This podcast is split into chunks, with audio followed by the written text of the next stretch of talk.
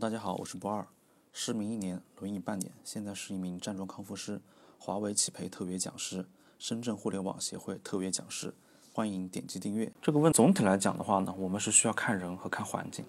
先谈环境，春夏秋冬四季，在室外体感舒适的时候都可以站，但是呢，有一点要注意，不可以受风、受寒、受热、受湿，还有这种阳光的暴晒。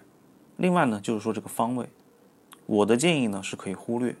站桩的本质呢，它就是一个运动。我希望不要把这个站桩啊进行一个神秘化或者是不可知论。有些人希望把这个站桩啊搞得像这种装神弄鬼一样的，东边站要怎么样，西边站怎么样，南边站又怎么样？我认为这个方位对于你的影响其实是很小的，特别是像我们这种现代社会，主要就是你的这个环境是让你觉得舒适的。而不是那种感觉别扭，这个是很重要的一个点。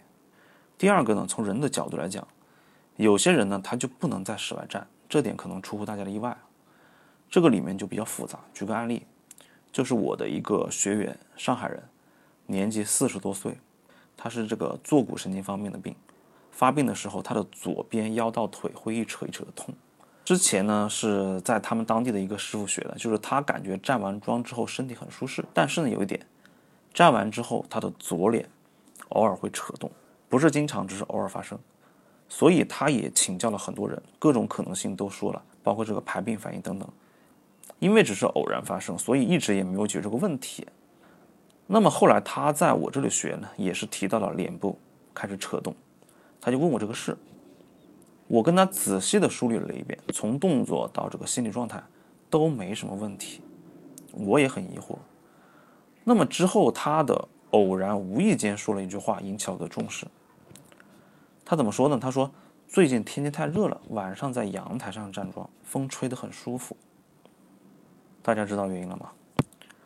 我把我的发现呢跟他说了，并且给了些建议之后，他的脸就再也没有扯动过了。